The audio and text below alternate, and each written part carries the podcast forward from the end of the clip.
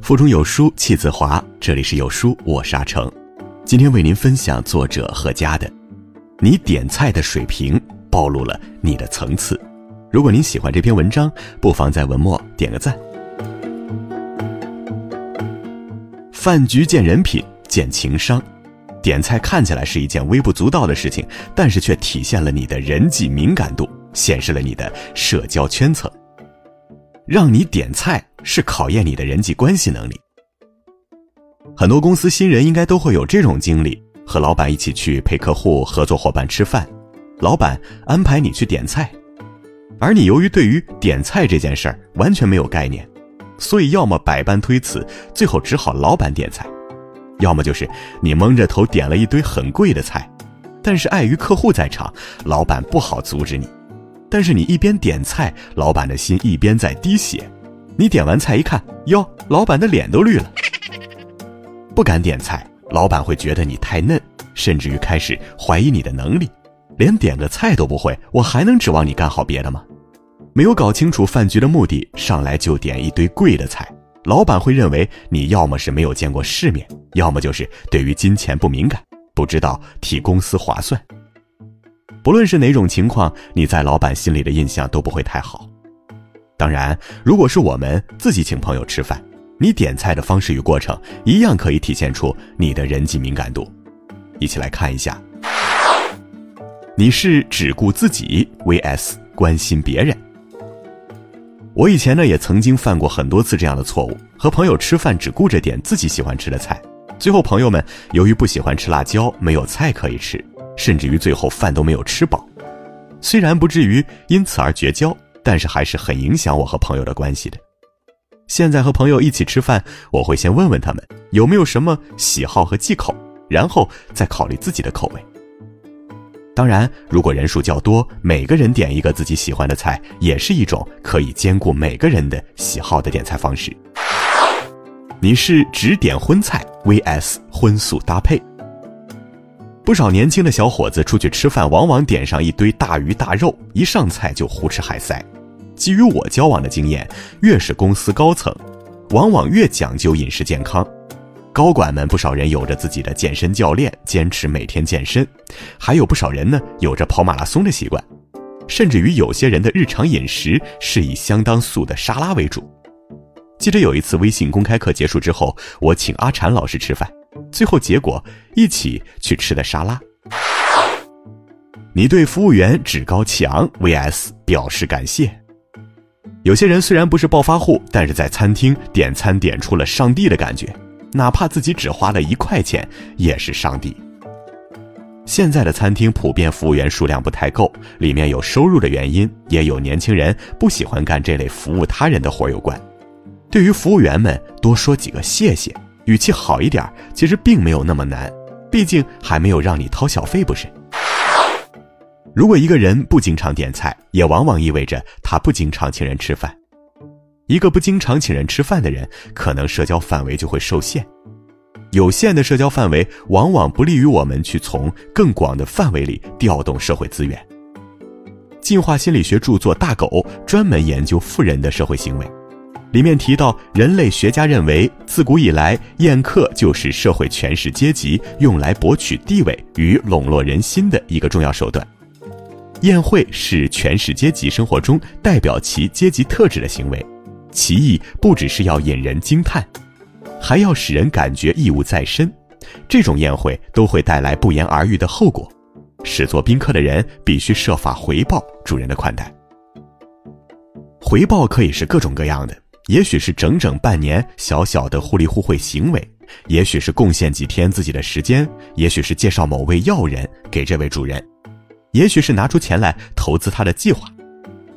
罗氏柴尔德兄弟之一曾说：“奢华的宴客和贿赂一样有用。”现代人的宴会仍然是具有战略意义的。有些学界人士说，就一种获取并保持社会地位的工具而言。古时候的宴客乃是战争的仪式化替代。请人吃饭和动物的进食集合一样，也暗含承诺：伙计们跟着我，往后就有好日子过了。它能够吸引到更多的人和你一起协作，你才能够去承接更加重要和复杂的项目，才能给你自己带来更多的社会资源。去什么样的餐厅，暴露了你人际圈子的层次。高收入人群不少都喜欢吃有特色一点，或者吃素一点，甚至于就是吃一个安静交流的氛围。去怎样的餐厅也是取决于环境和本次用餐的目的。如果你们是为远道而来的朋友接风，那么一般最好请朋友们吃特色一点，好体现出你的地主之谊。这种场合下突出的是一种体验。比如说，每次有朋友从外地来珠海，我经常带他们去珠海的海鲜一条街，请他们品味广东这边的生猛海鲜。每位朋友都是尽兴而归，其中不少人还真的是第一次见识到一整条街的海鲜鱼货。如果你是和吃惯了大鱼大肉的公司高层朋友吃饭，订的餐厅和菜式呢，都可以素一些。比如说，我不时会参加珠海本地的企业家的小范围聚会，每次大家聚会的餐厅基本上都是比较素的，很少会点太多的大鱼大肉。一方面呢，是企业家很注意健康；另一方面，大鱼大肉对于这群人而言，并不能让大家觉得有多么的稀罕。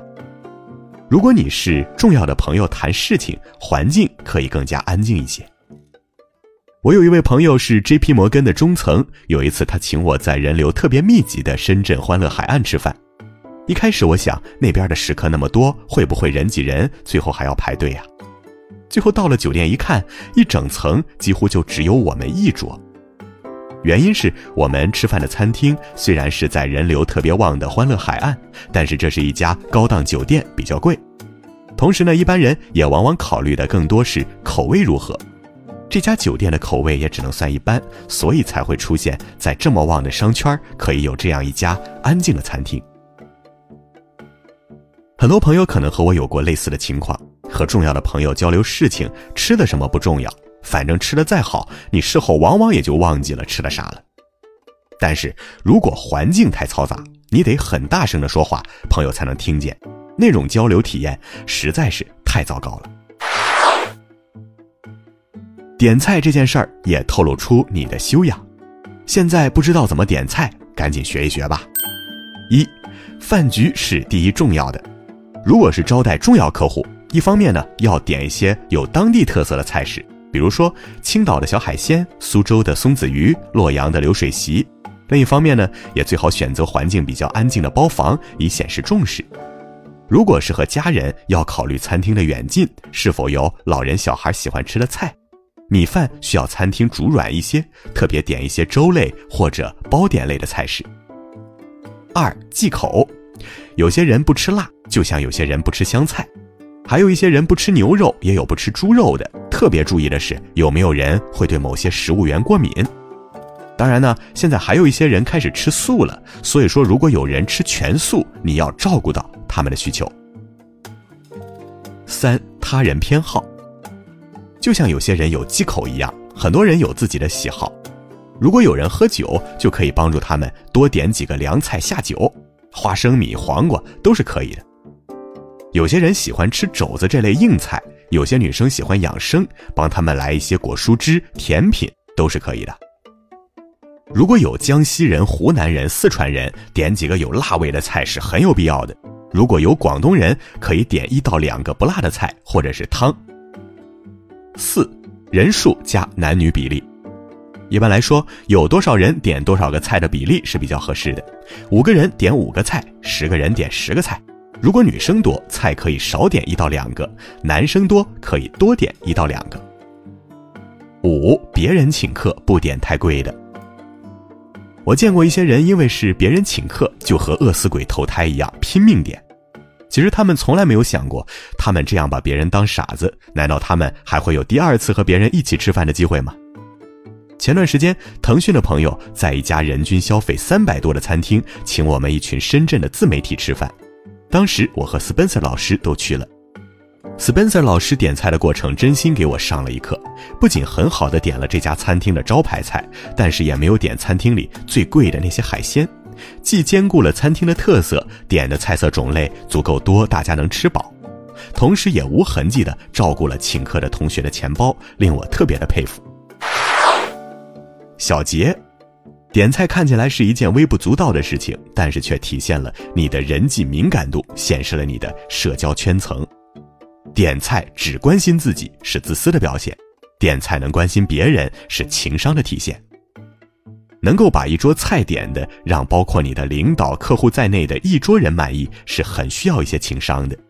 你能点菜让大家吃的满意，也意味着你有可能把项目干的令各方满意。有的时候，大家的能力差不多，相差的就是一个表现的机会；而有的时候，点菜就是一个绝好的表现你情商与能力的机会。学会如何点菜，就是学会如何照顾他人的需求，而照顾他人的是影响他人的开始。比学会如何点菜更重要的是，学会影响他人。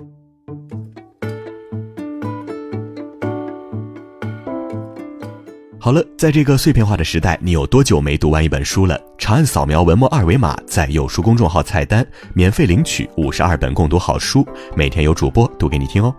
欢迎大家下载有书共读 App 收听领读，我是阿成，我在山东烟台向您问好，记得在文末点个赞。